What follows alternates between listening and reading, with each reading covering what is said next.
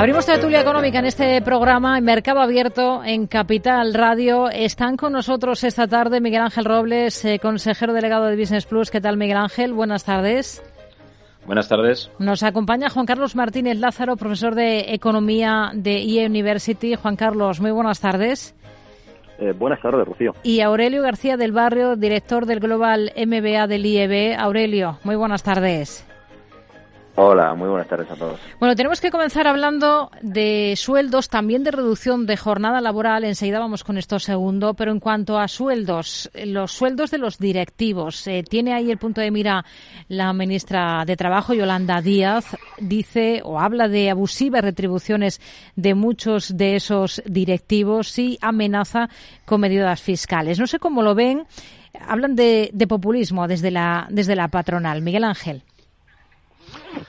Bueno, un cierto baremo de populismo, pues obviamente que existe, ¿no? En todas estas medidas, eh, además sobre todo lo que hay es un cierto carácter de intervencionismo, ¿no? Es evidente que las empresas eh, deben de regirse por sus, por sus actividades desde el punto de vista puro y estrictamente empresarial, sin que haya una mayor injerencia que aquella que ya existe en cuanto a lo que es el IRPF dentro de las tablas salariales. Hay que tener en cuenta en consideración que todos conocemos muy bien, que, en España hay unos tipos eh, de IRPF elevados para salarios por encima de esos 60.000 euros y por lo tanto esos que son ya escandalosos, ¿no? Que, bueno, que pueden ser pues, esos salarios por encima de los 601.000 euros que consideremos que ya está fuera de todo rango, donde nada más además hay 12.178 contribuyentes, liquidaciones en el año anterior que se han hecho un 0,06%, pues por lo tanto es evidente que bueno que tampoco creo yo que sea un problema y ya te están pagando sus, tributos como es lógico y natural, ¿no? ¿Qué es un escándalo que en empresas haya becarios que estén cobrando todavía, bueno, o ya este nuevo término de becarios, ¿no? Que estén cobrando una miseria y que eh, haya sueldos escandalosos en los altos directivos de las compañías? bueno, pues podría decir que socialmente pues sí debe de ser así, ¿no? Y eso yo creo que lo debe de penar la sociedad a esas empresas que a lo mejor no cumplan unos objetivos de responsabilidad social suficientemente lógicos, ¿no? Pero que alguien intervenga en, la actividad privada, a mí lo que me parece es intervencionismo puro y en ese caso pues también una parte de populismo obviamente destinadas a que, a que claro, bueno, pues el Robin Hood es muy, muy bueno y en este caso nuestra ministra pues ya se está viendo por las últimas actuaciones que es una Robin Hood magnífica. Juan Carlos. Bueno, no puedo estar más de acuerdo con lo que dice Miguel Ángel. Al final, todas estas medidas tampoco es casualidad que surjan ahora en medio de este debate de, eh, bajar las horas y dentro de ese, digamos, eh, mundo idílico que se quiere crear, pues habla de esos sueldos de, de esos directivos que cobran millonadas, ¿no? Eh, probablemente todo eso también tenga en un momento adecuado, ¿no? La, eh, Sumar no ha salido muy bien parado eh, últimamente políticamente en el Congreso con esos problemas con, con Podemos. Vamos a ver qué pasa en la campaña electoral gallega y bueno, pues hay que estar buscando ese tipo de cosas para seguir manteniendo, digamos, cierta tensión en las bases, ¿no? Eh, Miguel Ángel decía perfectamente, ya está el IRPF que graba pues a las rentas altas, sean de directivos o sean de otro de otro perfil, ¿no?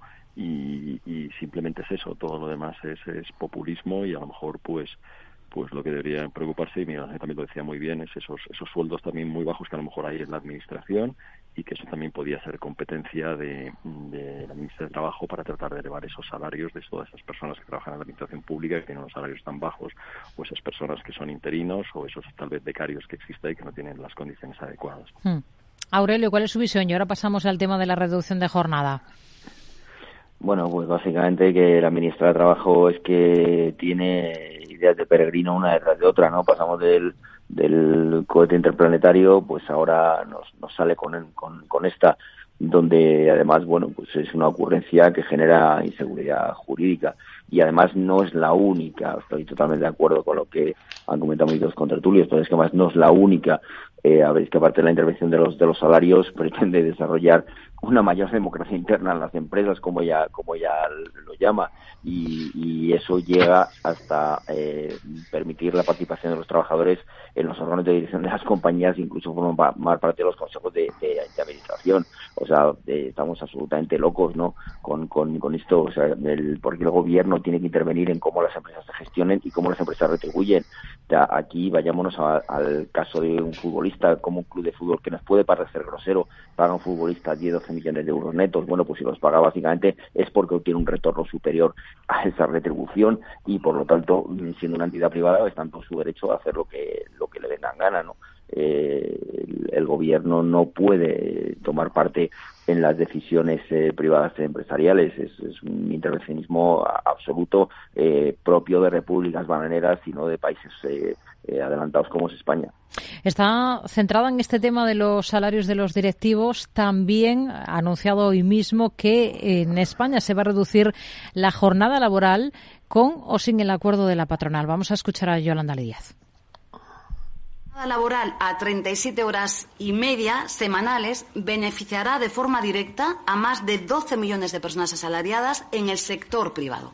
Creo que es un enorme avance social que permitirá, a su vez, avanzar en el necesario cambio de los usos del tiempo en nuestra sociedad y, sobre todo, teniendo derecho a vivir, que es algo fundamental. Miguel Ángel.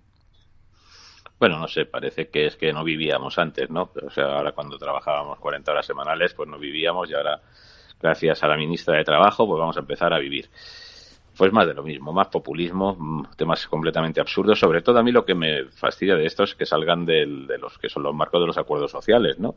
Y de que quieran hacer ya la, el, Ministerio de Trabajo y los sindicatos todos a una prácticamente lo que les dé la gana en materias de salario mínimo, de, horas de trabajo, de bueno de, regulaciones eh, desde el punto de vista legal de lo que son las, las, exigencias que tienen las empresas con los trabajadores.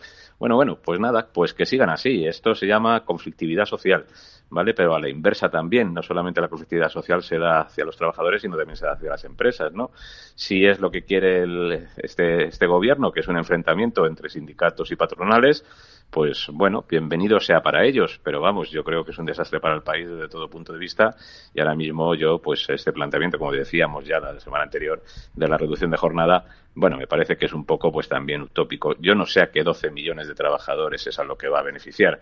Me gustaría ver todos esos convenios colectivos en que tienen fijadas los, eh, la jornada laboral en 40 horas o por encima de las 37 horas y media.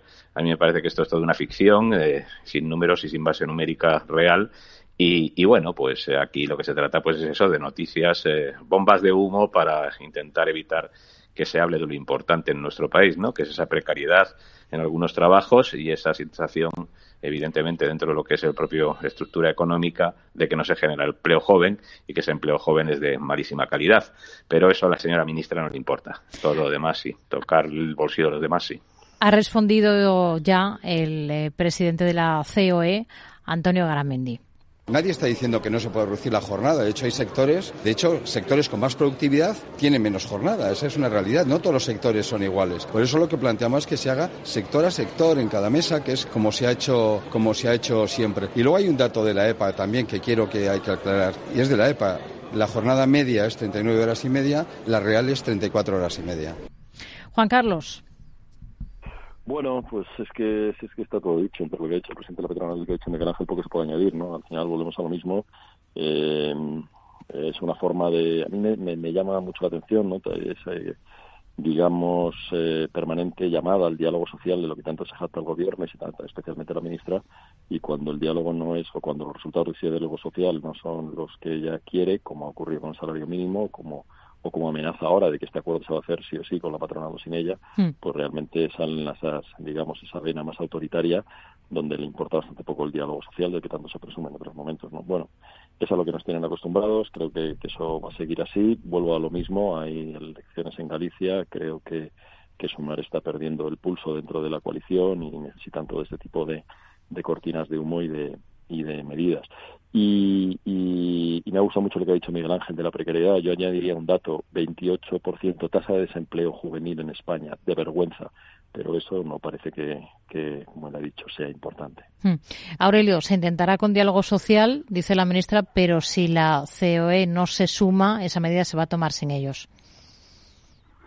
Bueno, pues eh, al final lo sufrirá el mercado de trabajo porque eh, no podía decir el presidente de la COE eh, más con menos, ¿no? Y ha mencionado el que de la cuestión, es la productividad. O sea, obviamente se puede reducir la jornada de trabajo, pero en los sectores que son más, más productivos, esto no se puede hacer, no se puede hacer eh, tabla rasa para, para todo el mundo.